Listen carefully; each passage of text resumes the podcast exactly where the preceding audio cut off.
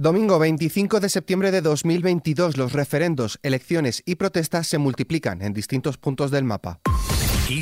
Noticias, con Álvaro Serrano. El presidente del gobierno ha dado positivo en COVID-19 por lo que ha suspendido su presencia este domingo en la fiesta de la Rosa en Gabá, Barcelona. Así lo ha dado a conocer el mismo Pedro Sánchez en un mensaje en las redes sociales en el que asegura que continuará trabajando extremando las precauciones. El vicesecretario de Coordinación Autonómica y Local del Partido Popular, Pedro Rollán, ha pedido que el gobierno rectifique sus políticas de ayudas a las familias y a las pymes. Rollán pide esto en un momento en el que dice que el presidente Sánchez le preocupa el 1% de los españoles y las rentas elevadas, mientras que al Partido Popular le preocupa el otro 99%. Le escuchamos. Cuestiones que más están preocupando a los españoles y consiguientemente las que más están ocupando a la familia del Partido Popular en todos y cada uno de los territorios sin distinción. El no poder llegar a final de mes, el ver una factura endiablada de la energía, un mes sí, otro mes también, ver cómo ahora mismo el presidente del gobierno, Pedro Sánchez, al que le deseamos una pronta recuperación, le preocupa mucho el 1% de la población, que son los que disponen de unas rentas más elevadas mientras que al Partido Popular lo que le preocupa principalmente es el estado de bienestar del 99% restante. En respuesta, Salvador Illa, exministro de Sanidad y actual jefe del PSOE en Cataluña, ha respondido que saldremos adelante. Ven incertidumbre y preguntan qué va a pasar. Pues lo que va a pasar, amigas y amigos, es que otra vez lo vamos a superar. Vamos a superar esta situación compleja. Y lo vamos a hacer con esperanza y con confianza. Más cosas, el gobierno no tiene previsto compensar a restaurantes y bares por la obligación de dar agua gratis del grifo a los clientes que lo pidan, según señala el Ejecutivo en una respuesta parlamentaria escrita a Vox, quien preguntó al gobierno si tiene intención de compensar a estos establecimientos por la exigencia que les ha impuesto la ley de residuos. Vamos ahora con la agenda prevista para esta semana que comienza. La ministra de Sanidad, Carolina Darias, asiste este lunes a la campaña de vacunación de la cuarta dosis de la COVID-19, acompañada por el presidente de las Cortes de Castilla la Mancha, Pablo Bellido, y el consejero de Sanidad, Jesús Fernández Sanz, la ministra asistirá al comienzo de la campaña de inoculación a personas mayores de 80 años. Y es que la cuarta vacuna contra la COVID-19 comenzará a administrarse de forma simultánea en las comunidades autónomas entre los 2,9 millones de españoles con más de 80 años. La excepción será la comunidad andaluza, que se sumará a la campaña de vacunación de la cuarta dosis o segunda dosis de refuerzo el 3 de octubre a fin de hacerla coincidir con la vacuna de la gripe. Por su parte, el Partido Popular fortalecerá mañana su estructura nacional con nuevos nombramientos, una vez que la Dirección Nacional eleve al Comité Ejecutivo Nacional, que presidirá Alberto Núñez Feijóo, la propuesta de estos nuevos cargos que completará el organigrama del partido. La propuesta vuelve a poner de manifiesto la integración de todos los territorios en la estructura nacional del Partido Popular como la mejor manera, dicen, de estar en contacto permanente con todos los españoles. El martes, el ministro de Consumo, Alberto Garzón, se reunirá con presidentes del Movimiento Ciudadano Marea de Residencias y diferentes plataformas de residentes, familiares y trabajadores de distintas residencias de mayores que reclaman menús saludables para las residencias de mayores al estilo de los que el gobierno quiere impulsar en los comedores escolares.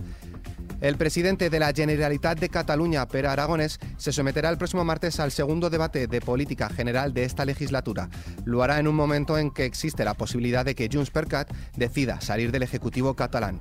El próximo miércoles, el ministro de Hacienda y Función Pública se reunirá con representantes de los sindicatos para iniciar la negociación de la subida salarial de los empleados públicos de cara al año 2023, un alza que deberá reflejarse en los presupuestos generales del Estado del próximo ejercicio.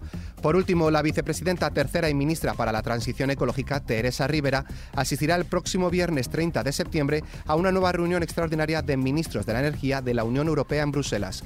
En ella se va a tratar de acordar el reglamento de emergencia que limitará el precio del gas ruso importado al continente, así como aplicar recortes de los beneficios extraordinarios de las eléctricas y una aportación solidaria de las compañías energéticas de gas y petróleo. Fuera de nuestras fronteras, las protestas y los referendos se sitúan en varios puntos del mundo. Cientos de detenidos contra la movilización de Putin. Al menos 744 personas han sido detenidas este sábado en una treintena de ciudades rusas en una nueva convocatoria de manifestaciones y protestas contra la movilización parcial de 300.000 reservistas decretada por el presidente del país Vladimir Putin y la campaña militar en Ucrania en general. En Irán, al menos 41 personas han muerto en las protestas que sacuden el país desde hace nueve días por la muerte de Masa Amini, que murió tras ser detenida por no llevar bien puesto el velo islámico. Jornada electoral en Italia. El ultraderechista Matteo Salvini, al frente de la Liga, y el secretario general del progresista Partido Demócrata, Enrico Letta, han sido los primeros líderes políticos en votar en los comicios generales que se celebra este domingo en Italia. Cerca de 51 millones de italianos están convocados a las urnas para elegir a 600 parlamentarios, 400 diputados y 200 senadores. Referendos ruso-ucranianos. Ucrania ha pedido que el Consejo de Seguridad de la ONU se reúna el próximo martes para aprobar los referendos de anexión que Rusia convocó en varias regiones del país y que se cierran precisamente ese mismo martes. Unas consultas que considera una violación brutal de la Carta de Naciones Unidas y el derecho internacional. En Suiza se ha aprobado en referéndum por un ajustado 50,57% retrasar la edad oficial de jubilación de las mujeres desde los 64 a los 65 años, por lo que iguala a la de los hombres, como parte de una reforma del Sistema Nacional de Pensiones al que también dieron hoy el sí. Este mismo país ha rechazado también en referéndum por amplia mayoría una iniciativa para prohibir la ganadería intensiva en el ámbito nacional, que también hubiera vetado la importación en el país de productos procedentes de este tipo de explotaciones ganaderas en otros mercados. La propuesta solicita incluir en la Constitución suiza el derecho a la dignidad, lo que exige fijar un mínimo de tiempo al aire libre para los animales y la superficie necesaria para que estos puedan vivir con dignidad en las granjas. Cruzamos el charco en Cuba, se está realizando en estos momentos un referendo sobre el matrimonio igualitario, la adopción por parte de parejas del mismo sexo y la denominada gestación solidaria, entre otros asuntos. Para ello se ha habilitado 24.000 colegios en el país. El resultado definitivo se difundirá cinco días después, aunque está previsto que la Comisión Electoral Nacional avance resultados preliminares mañana lunes. Y en nuestra hoja cultural.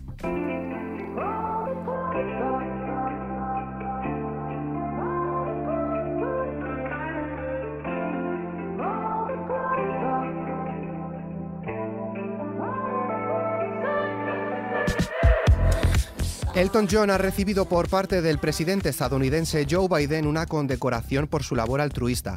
El cantante británico ha demostrado durante toda su carrera el poder unificador de la música, por lo que ha sido premiado con la Medalla Nacional de Humanidades. Lo ha celebrado dando un concierto en la Casa Blanca frente a 2.000 activistas contra la lucha del SIDA. Con esta noticia, la cual podéis ampliar en nuestra web XFM, nos despedimos por hoy. La información continúa puntual en los boletines de XFM y como siempre ampliada aquí en nuestro podcast XFM Noticias.